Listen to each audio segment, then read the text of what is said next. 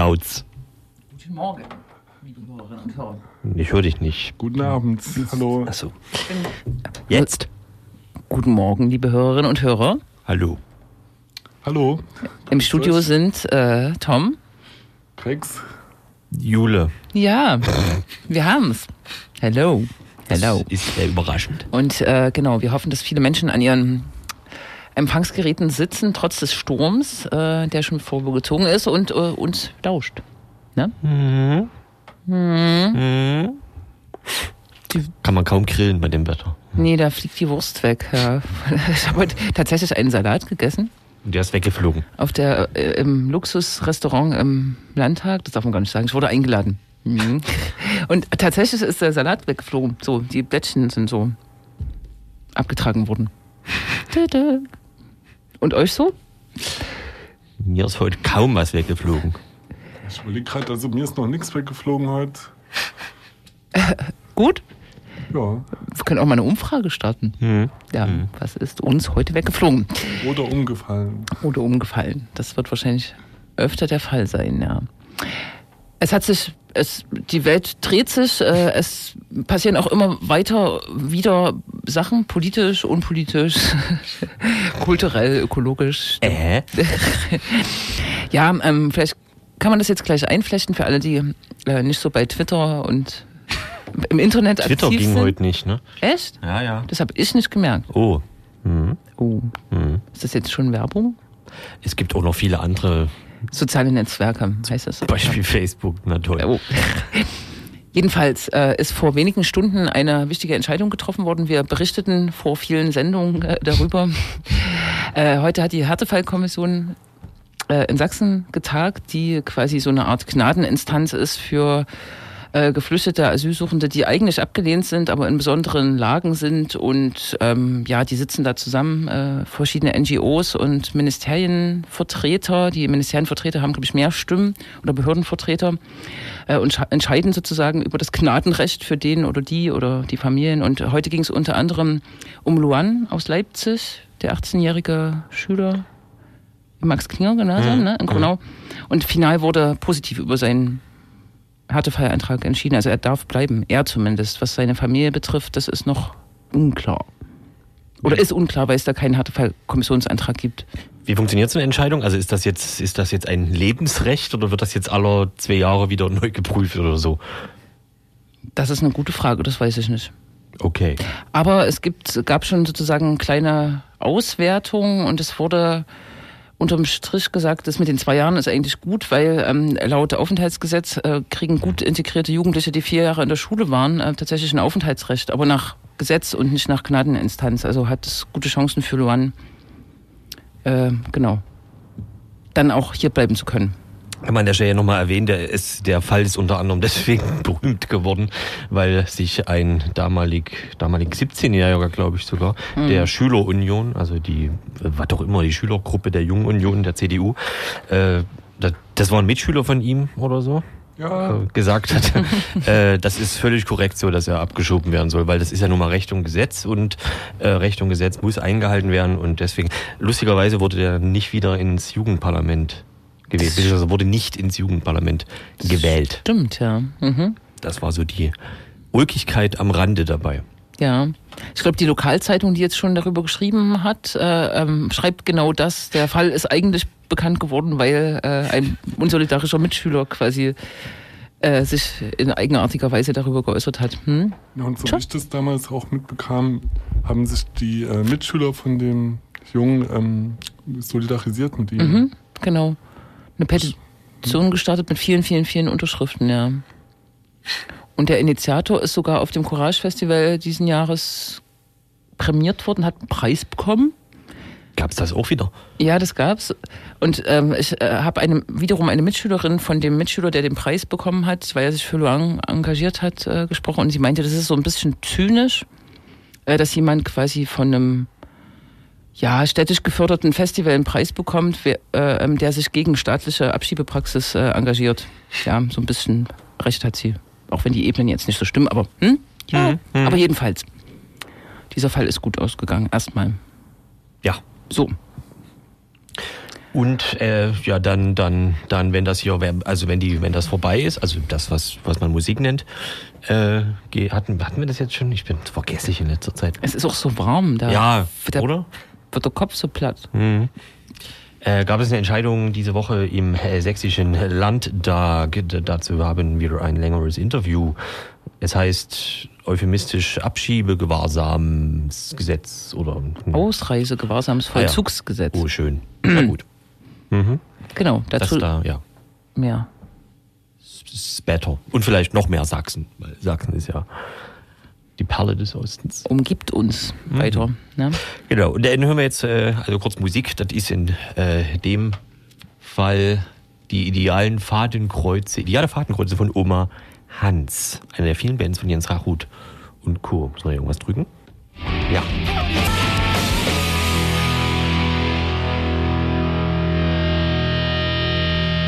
Oma Hans. Nee. Ideale Fadenkreuze vom Album, was ich vergessen habe. Trapperfieber, oder? Äh, das weiß niemand. Ach, das haben wir jetzt gehört. Mensch. Was? Ich dachte, wir hören. Egal. Was? Hm? Hm. So. Also, diese Woche gab es eine Abstimmung. Ja, diese Woche gab es eine ähm, lustige Abfolge von Debatten im Landtag. Erst wurde über christliche Werte diskutiert äh, im Lutherjahr und äh, gleich danach kam die Abstimmung über ein Ausreisegewahrsamsvollzugsgesetz. Ausreisegewahrsam ist quasi, und das hören wir auch gleich nochmal, ja. eine softere Form von Abschiebehaft, aber ist Abschiebehaft und Sachsen plant jetzt, nachdem es lange nicht inhaftiert hat, zumindest in Sachsen keine Einrichtung gab dafür, ähm, so ein Ding zu errichten in Dresden. In Dresden. 20 bis 30 Plätze. Genau. Ähm. Hamburger Straße mhm. ist geplant, ja. Es ist juristisch eine komplizierte Materie. Ja weil ähm, Geflüchtete, die ausreisepflichtig sind und dem nicht nachkommen und inhaftiert werden, sind keine Strafgefangenen. Das ist quasi eine andere Form von Haft, aber es bleibt trotzdem Haft. Mhm. Und ich weiß nicht, was man jetzt noch sagen muss. Äh, man kann sagen, der, das Gesetz wurde auf jeden Fall angenommen mhm. mit den Stimmen der äh, großen Koalition, CDU und SPD in Sachsen. Dagegen gestimmt haben Linke und, Grü Linke und Grüne. Mhm. Und die AfD hat sich enthalten, weil ihnen das Gesetz nicht weit genug ging. Und wir haben mit jemandem vom Thomas Hoffmann vom Sächsischen Flüchtlingsrat gesprochen. Genau. Ja, genau. Ihr habt heute vom Landtag äh, protestiert. Vielleicht kannst du noch kurz äh, berichten, ähm, mit wem habt ihr protestiert, wer hat protestiert und wurdet ihr wahrgenommen? Also zum Protest aufgerufen hatten verschiedene Gruppen. Also zum Beispiel die afghanische Kulturgruppe hier in Dresden, äh, die AG Asylsuchende Sächsische Schweiz aus Erzgebirge, ein langjähriger Partner von uns, der im Endeffekt auch schon seit vielen Jahren äh, mit Geflüchteten zusammen in einem sehr schwierigen Landkreis hier arbeitet. Ähm, wir hatten Vertreter von der evangelischen Kirche, ähm, der Gefangenengewerkschaft, aber dann eben auch Romano Sumnal, eben für äh, äh, Sinti und Roma sozusagen, äh, und halt eben der Sächsische Flüchtlingsrat hat eben zu diesem Protest, äh, Protest aufgerufen.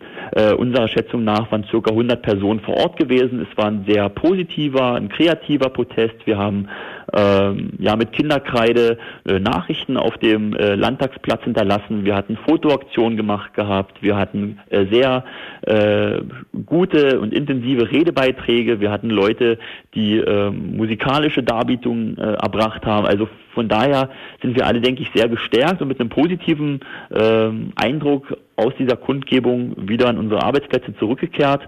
Und ähm, ich denke auch, das zeigt auch mehr oder also es zeigt eigentlich auch die mediale Wahrnehmung, dass äh, es auch schon aufgenommen wurde, das wurde wahrgenommen und uns war es halt eben wichtig, dass auch, sage ich mal, wenn dieses dieser äh, diese Abstimmung die an trockenen Tüchern halt war und kaum mit Überraschung zu rechnen gewesen ist, uns einfach wichtig war, das nicht äh, unwidersprochen halt hinzunehmen, zu zeigen, hey, hier sind Leute, die haben eine Stimme, davon machen wir Gebrauch und wir äußern unsere Kritik äh, gegebenenfalls eben auch ähm, durch einen Protest an einem schönen sonnigen Tag mitten vom Landtag.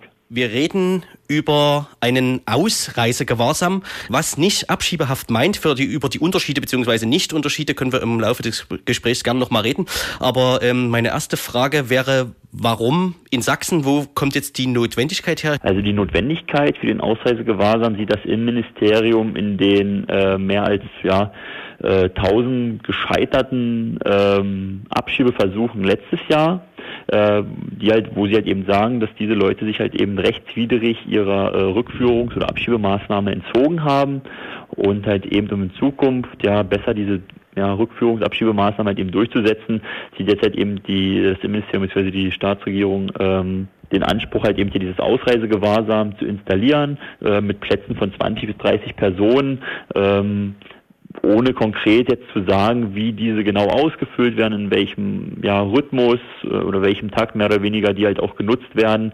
Ähm, aber das ist mehr oder weniger zumindest die offizielle Version, die halt eben immer wieder gebracht wird, warum jetzt Sachsen diesen Ausreisegewahrsam halt eben benötigt. Was ist eure Position dazu? Also unsere Position ist erstmal strikt, dass wir dieses Ausreisegewahrsam ablehnen, äh, da wir prinzipiell die Inhaftnahme von äh, schutzsuchenden Menschen ablehnen.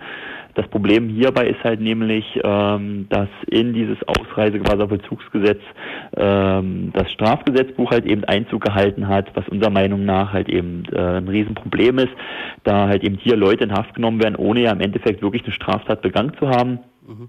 Ähm, das einzige Verbrechen, sage ich mal Anführungsstrichen, was sie halt eben begangen haben, ist den falschen Pass zu haben. Ja, und das unterscheidet sie halt eben oder macht sie halt eben dafür prädestiniert in diesen Ausreisegewahrsam halt eben festgesetzt zu werden.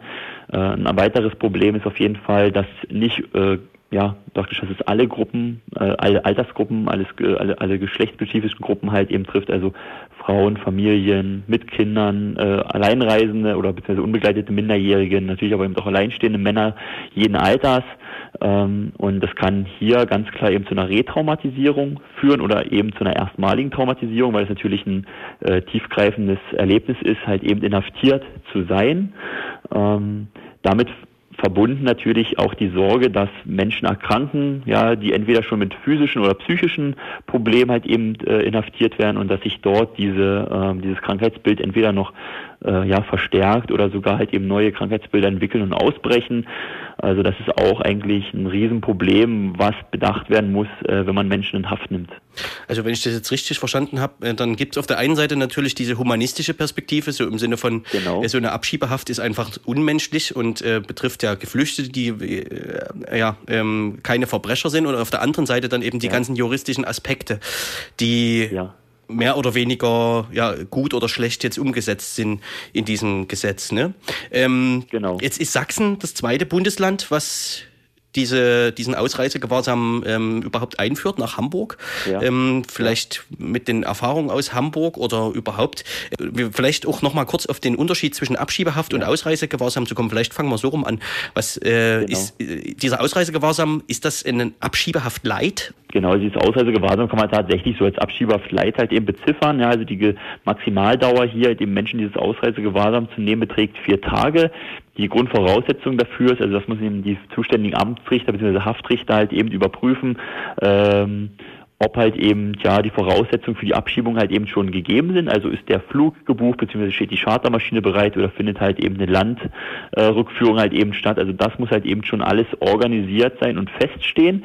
Und bei der Abschiebehaft ist halt eben so, dass dort erstmal Menschen in Haft genommen werden, ohne dass es konkrete Rückführungsmaßnahmen gibt. Ja, also teilweise ist halt eben so, dass Menschen in Abschiebehaft genommen wird und erst währenddessen zum Beispiel die Passbeschaffung überhaupt läuft. Also erst dann die deutschen Botschaften sich mit den ausländischen Botschaften in Kontakt setzen setzen, ja, verschiedene Clearingstellen bei der Bundespolizei eben für die Passbeschaffung beauftragt werden äh, oder generell erstmal überhaupt die ganzen Rückführungsmaßnahmen äh, organisiert und geplant werden. Also das ist eigentlich im Endeffekt der große Unterschied. Und die Schiebehaft kann halt, wie gesagt, also ja, ein Jahr Minimum halt eben betragen und beim Ausreisegewahrsam sind es momentan erstmal nur vier Tage, obwohl dort äh, der Bundesgesetzgeber auch schon überlegt, das Ausreisegewahrsam auf 14 Tage auch zu erweitern. Genau, also das sind halt im Endeffekt erstmal so diese rechtlichen Unterschiede oder die groben Unterschiede zwischen dem Ausreisegewahrsam und der Abschiebehaft. Vielleicht nochmal ganz kurz zusammengefasst, wen, wen betrifft sowas? Ja, also das betrifft halt eben Menschen, die äh, laut Gesetz vollziehbar, also sogenannt vollziehbar ausreisepflichtig sind, deren Asylantrag abgelehnt wurde,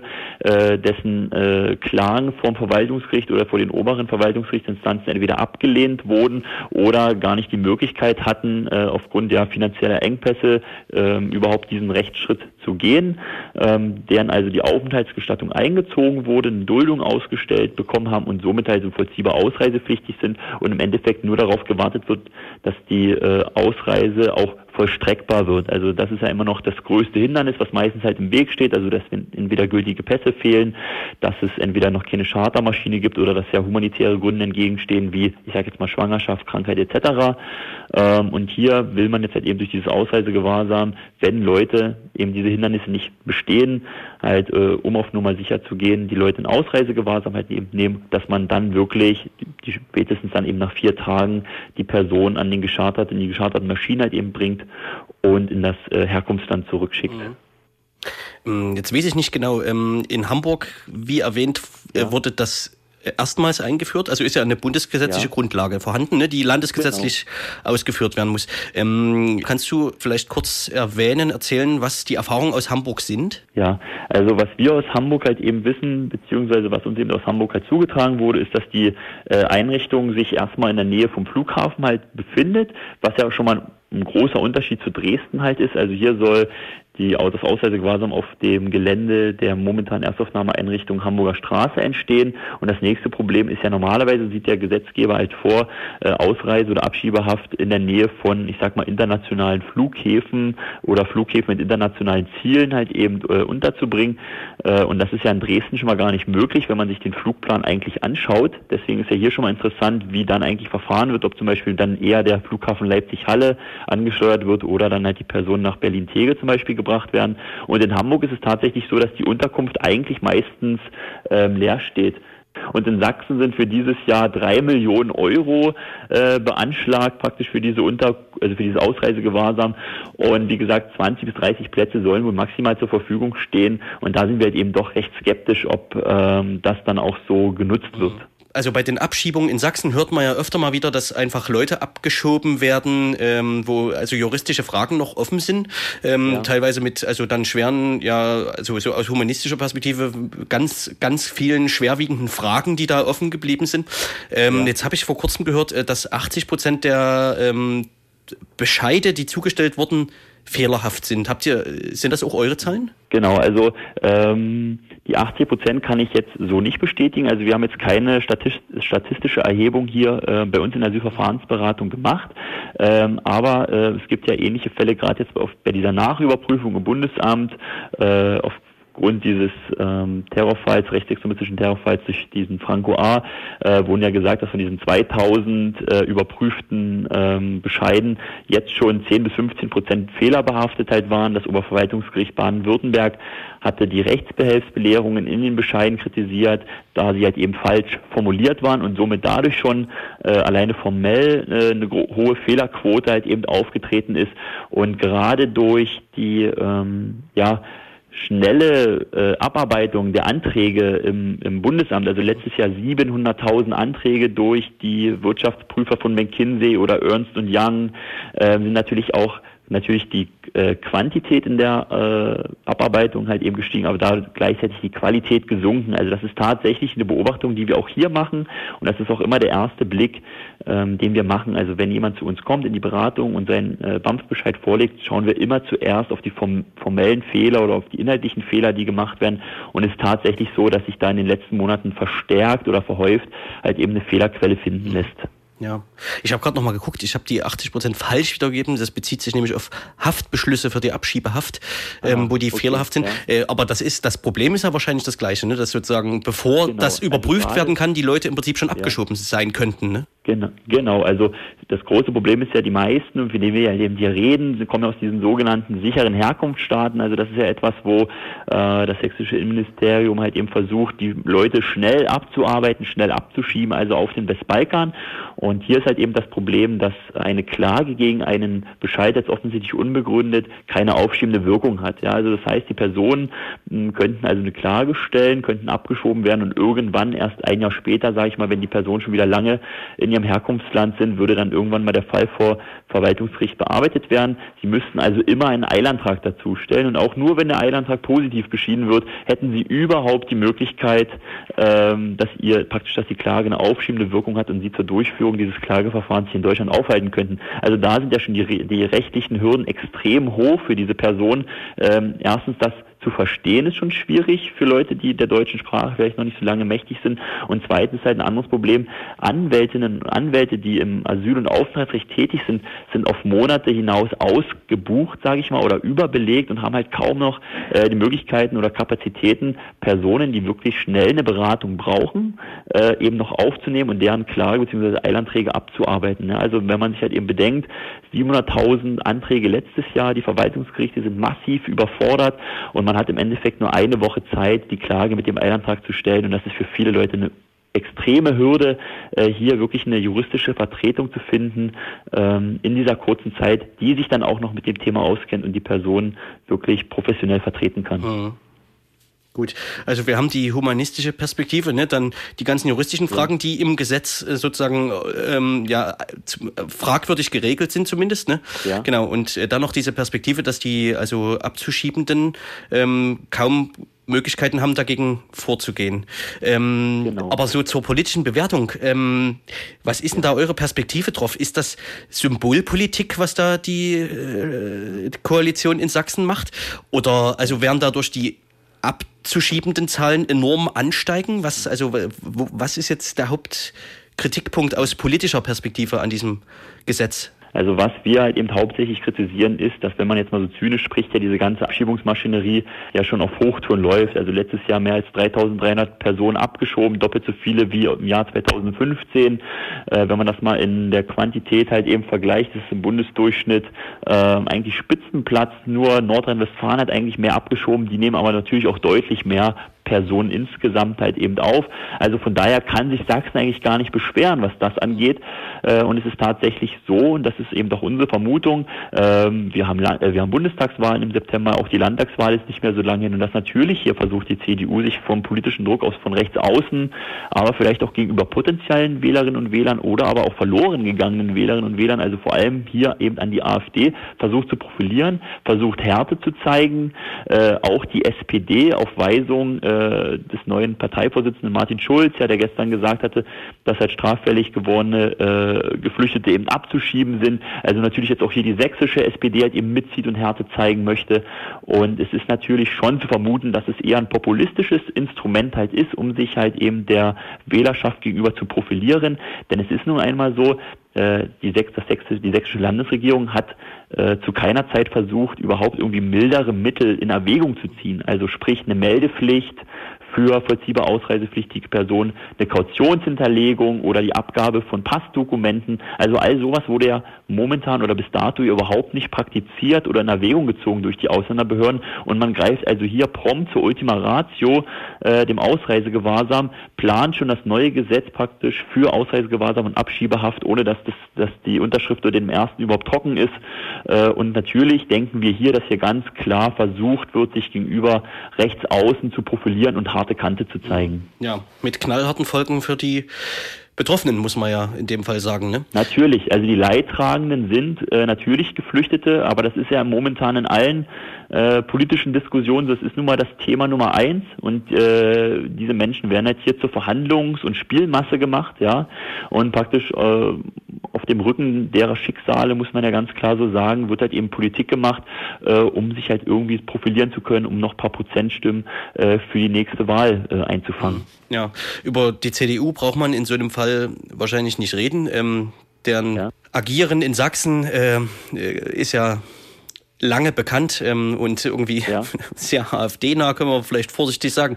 Ähm, aber so ein bisschen Zucken im Mundwinkel kriegt man doch immer noch, wenn die SPD bei sowas so ähm, ja offensichtlich äh, ohne großen Widerstand zu leisten einfach äh, zustimmt. Jetzt weiß ich nicht, ihr seid ja im Prinzip, äh, der, die ihr in der Flüchtlingshilfe aktiv seid, äh, wäret ja. ja die Lobbyorganisation für sowas. Ähm, kannst du sagen, inwiefern ihr da mit der SPD, also es gibt ja auch noch die Integrationsministerin, die ja irgendwie eine mhm. wahrscheinlich relativ positive Rolle spielt, was diese Thematik angeht, ähm, wie ihr das wahrgenommen habt in der Auseinandersetzung mit den Parteien. Ja, genau. Also wir hatten im vergangenen Jahr, im November 2016, äh, einen Appell verfasst gehabt, der sich bereits gegen den Ausreisegewahrsam gerichtet hatte, äh, den versucht aus verschiedenen rechtlichen, humanistischen Gründen unseren Protest halt, unseren Appell halt eben auch zu begründen, Argumente halt eben dagegen äh, zu nennen. Wir haben eine ganze Menge Unterstützerinnen aus verschiedenen, äh, ja, der Vereinslandschaft hier in Sachsen, aber eben auch aus der Zivilgesellschaft gefunden, die sich unserem Appell angeschlossen haben. Und im Endeffekt ähm, hatte sich der ähm, hier der innenpolitische Sprecher der SPD an uns gewandt und hat eben nur versichert, dass sie halt sich an die Rechtsstaatlichkeit halten werden. Ähm, ja, was anderes habe ich jetzt auch erstmal nicht erwartet. Äh, was wir allerdings ja mit Bedauern feststellen müssen, ist, dass wir es nicht geschafft haben oder dass es generell momentan nicht möglich ist, die Sozialdemokratie in ihrem humanen Gewissen zu packen. Äh, das scheint im Endeffekt nicht mehr zu geben. Also spätestens seit heute ähm, hat man die CDU rechts überholt. Ja, also Leute, die die Plenarsitzung verfolgt haben, haben immer wie also haben betont, äh, dass die SPD einen deutlich schärferen Ton angeschlagen hat, als das die CDU gemacht hat. Und äh, also hier muss man sich schon fragen, ob man in Zukunft in der SPD überhaupt noch einen Gesprächspartner hat. Das fragen sich viele. Deutliche Worte. Ja, das war Thomas Hoffmann vom Sächsischen Flüchtlingsrat zum Ausreisegewahrsamsverzugsgesetz, also Abschieberhaft. Mhm. Von wegen die SPD und ihre Töne. Äh, Wie heißt das aktuelle Zukunftsprogramm? Sachsenplan Heimat 4.0? Heimat 4.0. Hm. Das klingt doch schön. Das ist ein Recycling. Ähm, Achso. Gab's schon mal? Nein, 3-0. nicht, nicht wirklich. Sie, 2-0. ha- Sie haben, äh, glaub ich, gegen den Nazi-Aufmarsch in Dresden, da gibt es dieses bekannte Bild, wo SPD-Politiker in einer Sitzblockade sitzen Ja. und das ist überschrieben mit He äh, Heimat schützen, glaube ich. Nazi-Aufmärsche verhindern, was schon eine eigenartige Kombination ist, ne? Der Heimatbegriff. Bock Ja. Gärtner. Heimatschutz Thüringen. Ja, naja, Heimat ist einfach so ein belegter Begriff. Aber wenn die meinen, ne? Ja. Ich meine, die, wann war das? Vor anderthalb Wochen hat die, haben, hat die große Koalition in Sachsen ihr, ihre Halbzeitbilanz hingelegt. Irgendwas erzählt, was sie alles schon gemacht haben. Mhm. Äh, und der, ich glaube, der Minister Dulis oder der Fraktionsvorsitzende der SPD haben gesagt, ja, das machen wir auch dann nach, nach der nächsten Wahl, machen wir weiter zusammen. Das ist bitter. Hm, Naja, hm. Äh, wir machen kurz Musik, echt. weil das so lang am Stück war. Das merken ja viele nicht, die äh, Formatradios und sonst nicht hören. Ach so. Ich bin mir gar nicht sicher, wie die Verneinung, ob die richtig war. Taucher äh, heißt die Band und das Lied heißt Die Lehre. So ist das.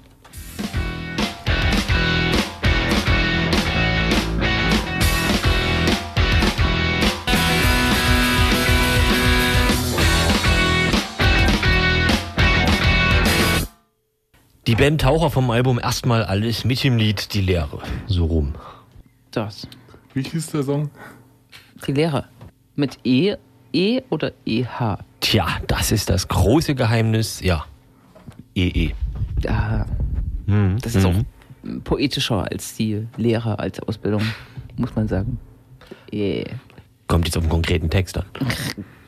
Nicht? Hm.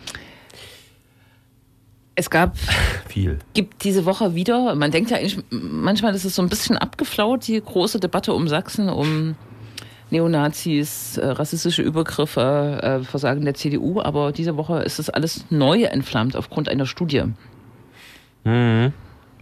Die kam daraus vor einigen Tagen und äh, wurde herausgegeben oder in Auftrag gegeben von der sogenannten Bundesbeauftragten Aufbau Ost. Auch ein Posten, den man zugegebenermaßen wahrscheinlich nicht immer vor Augen hat, dass es das noch gibt, auch mit diesem äh, Namen und äh, wurde durchgeführt von einer Universität in Göttingen, also von der Universität Göttingen.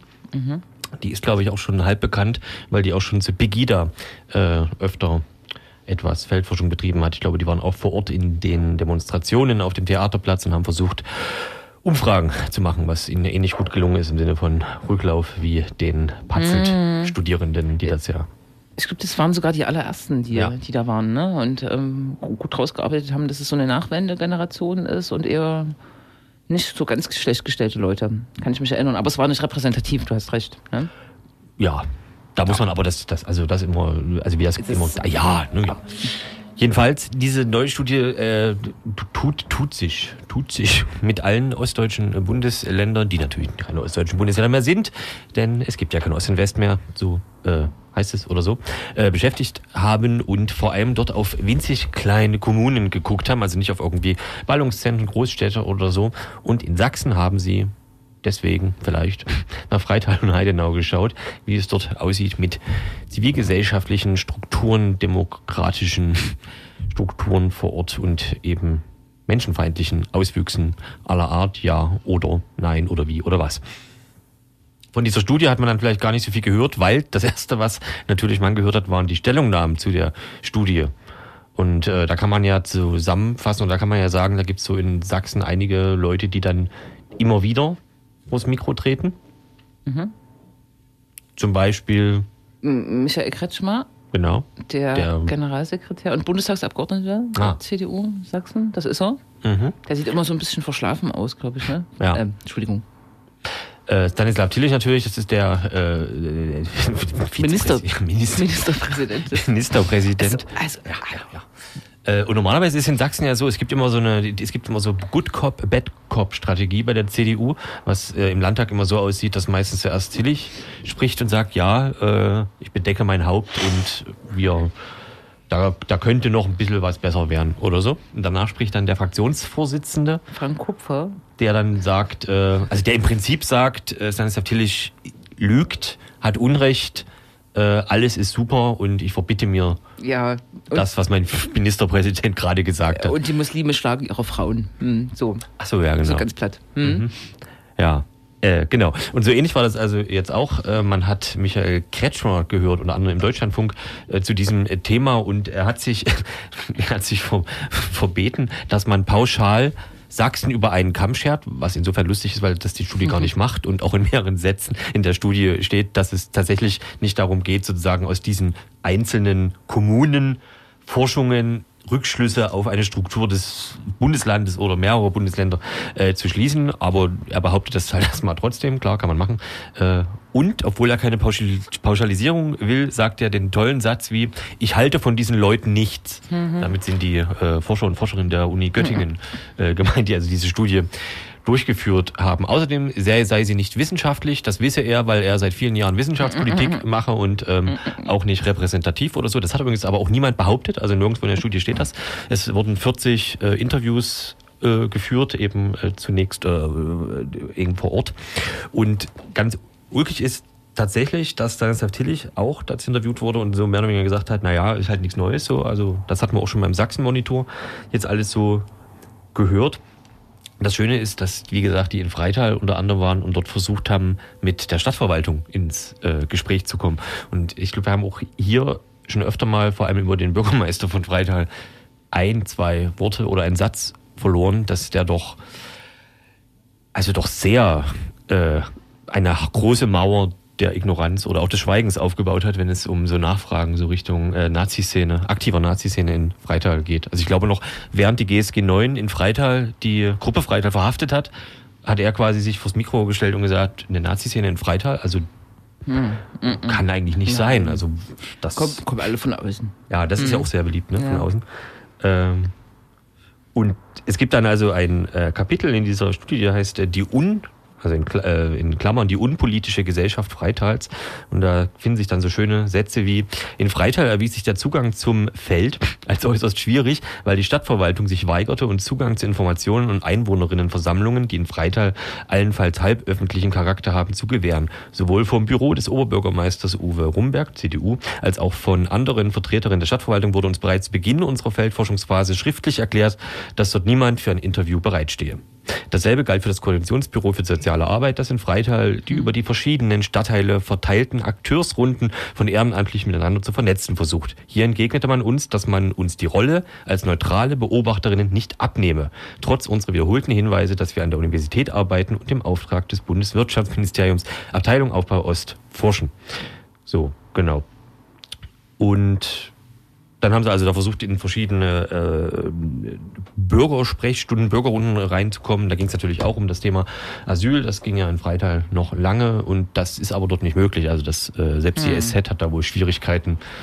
Also die Sächsische Zeitung, quasi die, die größte sächsische Zeitung wahrscheinlich und dort eben vor Ort die Haus- und Lokalzeitschrift hat da mitunter mal äh, Probleme. Naja, Ja, wobei ich ähm, hier in Sekundärliteratur lese, dass ähm, die Verfasser der Studie doch recht deutliche Worte finden äh, und zum Beispiel den Oberbürgermeister der Stadt Leipzig loben und dagegen die CDU Sachsen und vor allem ähm, Kurt Biedenkopf mit seinem Satz, ähm, die Sachsen seien immun gegen Re Rechtsextremismus, kritisieren und dass äh, die Haltung der CDU Sachsen mit ihrer kritischen Haltung zur Zivilgesellschaft, äh, zur zivilgesellschaftlichen Zivilgesellschaft, weil Bürgerinitiativen gegen Asylunterkünfte sind ja auch Zivilgesellschaft. Ne? Ähm, äh, also der CDU Sachsen attestieren, dass sie damit fremdeln und damit auch befördern, dass es sozusagen so eine Dominanz von Neonazismus gibt. Das sage ich jetzt nur um in favor für die Studie quasi. Ne? Mhm. Äh, ja, auf, äh, auf jeden Fall. Das ist äh, natürlich und wahrscheinlich aus Sicht. Da springen die natürlich an. Ne? Ja. Da oben. Wenn also aus Sicht der Studie oder eben aus Sicht der CDU in dem Fall ja auch äh, quasi das der offizielle Lichtblick innerhalb der Studie Leipzig ist, wo nun, ich weiß nicht, war immer schon SPD oder seit 90. Mhm. Ja. Dann ist das natürlich ein Affront. Ähm, mhm. Und es gab noch, ähm, kann ich mal kurz was sagen? Ich muss kurz ähm, etwas aufrufen. Ja, das Interessante ist dann doch, ähm, Sachsen ist ja viel in der Presse und als Vorreiter der ostdeutschen Länder, aber wenn man das sozusagen runterrechnet auf die Gewalttaten, ähm, ist tatsächlich Mecklenburg äh, vorne nach Brandenburg, äh, vor Brandenburg und dann kommt äh, erst Sachsen. Aber das ist jetzt äh, eine Nuance und der Diskurs und diese äh, Bürgerinitiativenlandschaft und die krassen Vorfälle und das Leugnen der Regierung sind wahrscheinlich in Sachsen sozusagen die Faktoren, die zusammenkommen und in den anderen Ländern nicht so sehr zusammenkommen, würde ich jetzt mal unterstellen. Mhm. Mhm. Jo. Und ich wollte noch, wo habe ich das jetzt? Oh ja, wo hast du das denn? Wo habe ich das denn? Ach hier. Ähm, ebenfalls Michael äh, Kretschmer, der nun also wie gesagt vor allem die Studie an sich kritisiert äh, und tatsächlich auch die äh, Schlussfolgerungen allesamt äh, nicht akzeptiert. Was ja offensichtlich zumindest Tillich anders verbal gemacht hat. Und mm. hat es ja so wahrscheinlich nicht gesagt. Kretschmer sagt gegenüber dem Deutschlandfunk jedenfalls, das dritte, ist, es wird eine bewusste Vermischung vorgenommen von Straftätern, Extremisten auf der einen Seite und auf der anderen Seite Menschen, die sich Sorgen machen, die Fragen mhm. stellen, die sich über Werte, mhm. Leitkultur, Patriotismus, Heimat unterhalten wollen und denen wird pauschal Rechtsextremismus unterstellt und so geht das doch nicht, so kann man doch nicht umgehen. Wo soll denn das Ergebnis einer solchen Diskussion äh, sein? Das ist halt ganz putzig, weil genau jetzt parallel eben in Dresden der große Prozess gegen die sogenannte Gruppe Freital mhm. stattfindet, wo auch diese Woche äh, das Hauptthema war ein Anschlag auf ein linkes Wohnprojekt in Übigau und wo sich halt durch die Ermittlungen herausgestellt hat, dass nicht nur die Gruppe Freital sich mit ihren Kameraden aus Dresden an einem sogenannten bürgerlichen Protestcamp an dem Abend getroffen hat, um von dort aus quasi gemeinsam loszuziehen. Nein, sie haben auch in und von diesem Protestcamp, von diesem bürgerlichen Protestcamp in Übigau überhaupt erst von diesem quasi äh, linken Wohnprojekt erfahren mhm. und sagen wir mal, wurden darauf aufmerksam gemacht und haben sich dort mal immer so ein bisschen vorgestellt, also im Sinne von mal gegen Brieftast, Briefkasten treten und mal so ein bisschen äh, rumgucken und Präsenz zeigen so. Und das ist halt, ich meine, das ist halt genau das, was er in diesem Absatz quasi als, mhm. das ist ja wohl äh, nicht denkbar. Das ist halt, ja. Ich glaube nicht, dass er die Studie gelesen hat, wie er sagt. Aber. ja, es ist vor allem auch in so einer logischen Logik mit äh, ganz klar mit zwei Dingsen gemessen. Wie heißt das mit zwei äh, Maßstäben? Maßstäben gemessen, ne? Also weil ähm, wissen nicht, Zivilgesellschaft gegen Neonazis oder so, Dresden Nazifrei ist ja jetzt kein linksradikaler Verein, wird ja trotzdem von der CDU nicht akzeptiert als Menschen, die sich Sorgen um Werte und äh, weiß ich nicht machen. Mhm. Wahrscheinlich, weil sie Patriotismus nicht so super finden. Das ist das Ausschusskriterium. Hm. Da wäre noch mein Lieblingsbeispiel in dem äh, Zusammenhang, auch wenn das ähm, die Extremismus oder die, die Hufeisen-Theorie mhm. aufs Beste äh, bedient, ist, dass es 2015, ich glaube beides war 2015, gab es so gesehen, man verzeiht mir, dass ich das zusammen sage, zwei Blockaden einer Turnhalle, und zwar in Leipzig und einmal in Dresden, eben das eine in Übigau in Dresden ja. und auch in Konnewitz äh, in Leipzig gab es eine, beide Puh. aus völlig unterschiedlichen äh, Herangehensweisen. Eine von beiden, diesen Blockaden, steht aber im Verfassungsschutzbericht ja. äh, quasi drin, weil sich dort Linksextremisten mit, äh, also untergemischt haben, so mhm. heißt es laut Verfassungsschutzbericht. Und bei der Blockade in Dresden in Übigau, wo halt nachweislich Rechtsextremisten, und zwar mittlerweile sitzen fast alle in U-Haft, äh, dabei waren. Dort hat, hat, hat sich sowohl ein CDU-Stadtrat als auch der CDU-Innenminister von mhm. Sachsen mhm. quasi geäußert und gesagt, die Menschen müssen doch eine Möglichkeit haben, ihren Protest äh, zu zeigen. Und da muss man mal gucken, äh, wo die Diskussion hinführt und so. Das würde man wahrscheinlich bei den Menschen, die sich um ihre um ihr Kollel bezogen, nicht hören. Und im Verfassungsschutzbericht steht quasi die Übigau-Geschichte auch nicht drin. Äh, da gibt's ein, es gibt das als Nebensatz, wo es um die freie Kameradschaft Dresden geht. Da steht, dass die äh, ein, das, wie war das? Habe ich vergessen.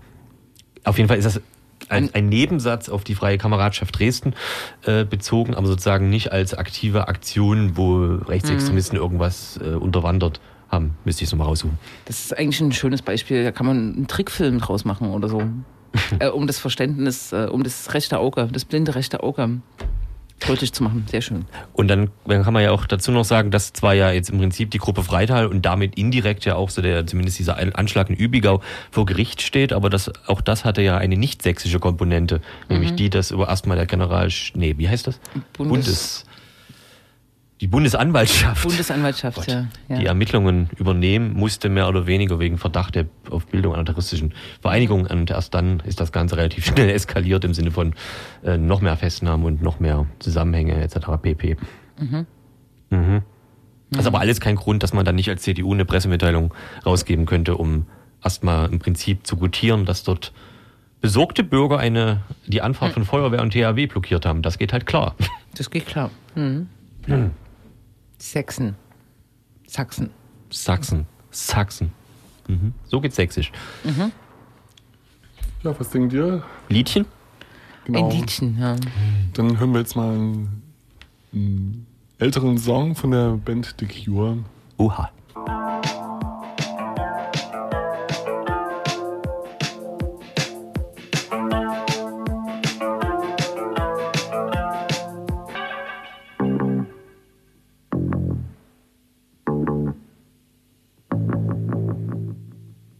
Traumhafter Basslauf. The Cure A Forest von 1987. Was? Nee. 30 Jahre her.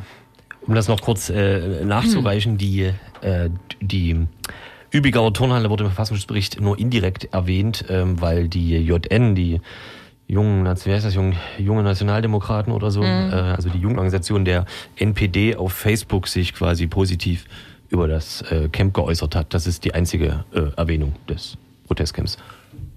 Also im VS-Bericht 2015. Genau. Na, da sieht man, ne, hier beim linksdrehenden Radio wird gründlich recherchiert. Wir können Steuerung F, F bedienen. Mhm. Hatten wir eigentlich über Tügi da geredet oder war das beim letzten Mal?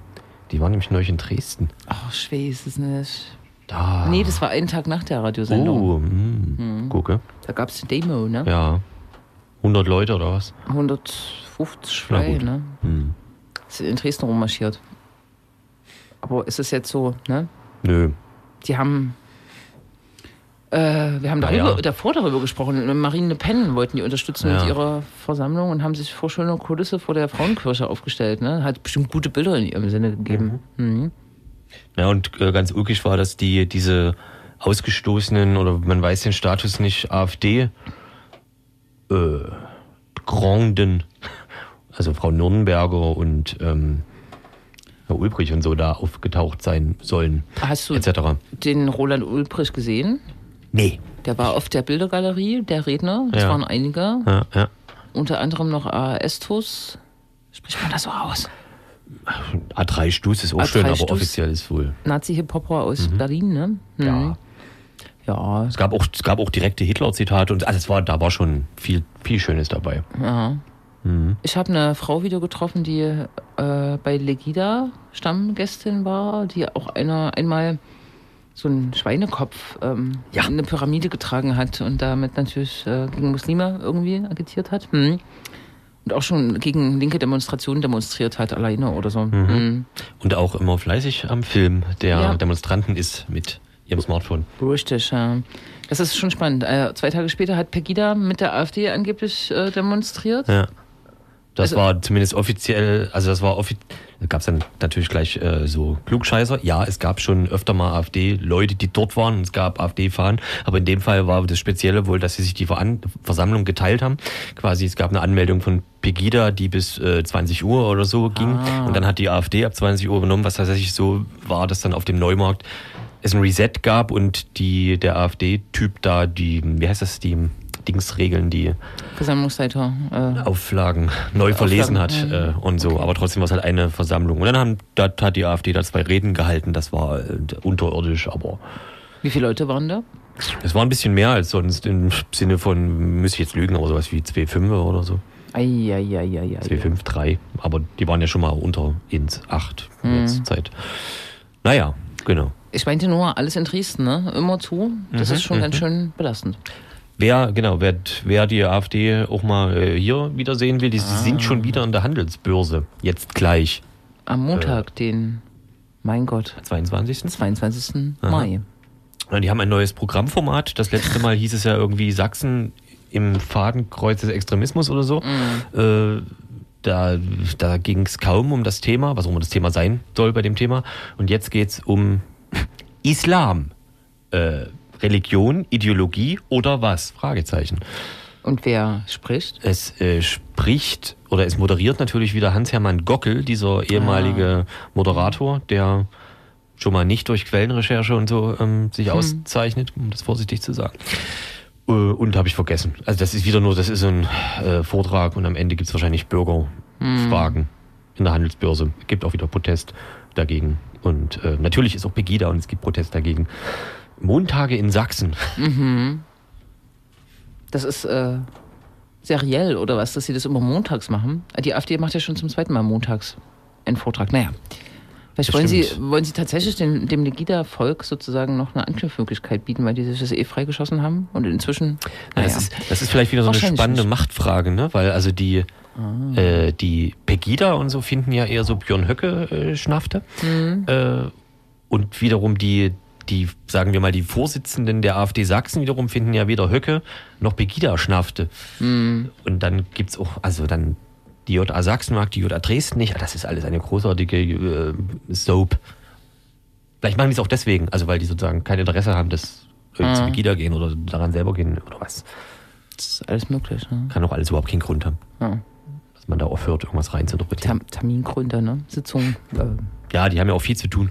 haben viel zu tun. Wurlitzer hat den parlamentarischen Betrieb offensichtlich völlig eingestellt. Der hat äh, heute zum wiederholten Mal eine Pressemitteilung rausgegeben, die kompletten Artikel aus, einem, aus einer Zeitung ist. Also wo steht, Oliver Wurlitzer sagt dazu, Doppelpunkt, und dann kommen Sätze aus einem Zeitungsartikel von einem Journalisten. Das ist äh, auch schon beeindruckende, beeindruckende Dreistigkeit. Vielleicht sind die überfordert. Ja, wirkt ein haben bisschen so. keine Zeit mehr. Um was ging's denn? Oh, äh, hier Dingens, ähm, No? Gott, d- irgendjemand, Lars Klingbeil von der SPD, hat irgendwie gefordert, dass ähm, die öffentlich-rechtlichen, wenn man im Internet Google bedient oder so, so eine Auffindbarkeitsgarantie im Vergleich zu COP und äh, Tichys Einblick etc.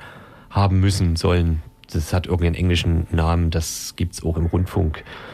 Äh, genau. So wie zum Beispiel die, die Telekom, sagen wir mal als ein Beispiel, die ja zum Beispiel hier unser Radio netterweise technisch mit ausstrahlt, also auf irgendwie 800.000 Wege. Ähm, die müssen dafür sozusagen Sorge tragen, dass auch öffentlich-rechtliche Sender ihre Technik mit benutzen dürfen. Das hat alles tolle irgendwie Ausdrücke und so. Und das wollen die irgendwie auch im Internet durchsetzen. Das ist Okay. Klar. Details. Das Lustige war, wie gesagt, nur, dass er einfach komplett da Artikel übernimmt und das für seine Aussagen nimmt. Naja, Ja, was mich so amüsiert. jetzt sind wir schon fast am Ende der Sendung angelangt. Dann vielleicht mal noch der Hinweis, ähm, dieses Wochenende gibt es auch wieder Fußball. Und zwar ähm, einer der Leipziger Vereine, Welcher wird das wohl sein? Die spielen um den Aufstieg in die Regionalliga und ich glaube am Samstag geht es gegen Plauen. So ist das. Und am 3. Juni ist dann das letzte Heimspiel und also wenn zweimal gewonnen wird, könnte Chemie aufsteigen. Sind wir jetzt eine Fußballsendung? Der Rote Stern hat irgendwie die das Teichstraße ist, äh, war bekommen. keine Kritik. Ah. Das ist, hm, da hier, die Fußballrubrik. Hm, Hm, hat er bekommen. Hm. Hm. Wobei in der Teichstraße so gesehen muss ja nicht nur Fußball laufen. Ne? Insofern ist das ja nicht die Fußballrubrik. Nee, Da Tennis, auch ein. Golf, Judo, Golf, Schwimmen, Golf, Schach, Golf, Handball, Golf, Ringen, Golf, Slam, Minigolf. Catchen. Mikrogolf. Tischtennis. Sollen wir noch eine Musik spielen oder willst du direkt... Äh, Dann Umschalten. schalte mal um, dann 21 Uhr, ab nein. labern wir noch dünn. Also Ähm, UFO scharrt nicht mit den Füßen, aber dennoch. Der Schart im Sand. Ach, der scharrt im Sand. Ach, der ist im Urlaub. Ja. Uiuiui. Urlaubsfreak. Die Darknet Radio Show wird jetzt ähm, über, über, übernehmen. Genau. Aber ich habe vergessen, was ich machen muss, ehrlich gesagt. Das hat nämlich immer UFO gemacht. Ach, wir machen gar nichts? wir, wir müssen nicht drücken. Wir machen uns nur locker. Ja, dann tschüss. Ja, tschüss. Tschüssi. Aber wir haben ja noch eine Sekunde, oder? Nee. Ehe er jetzt am Pult ist. falsch. Ach so, das meinst du. Da ist noch was drin. In zwei Wochen.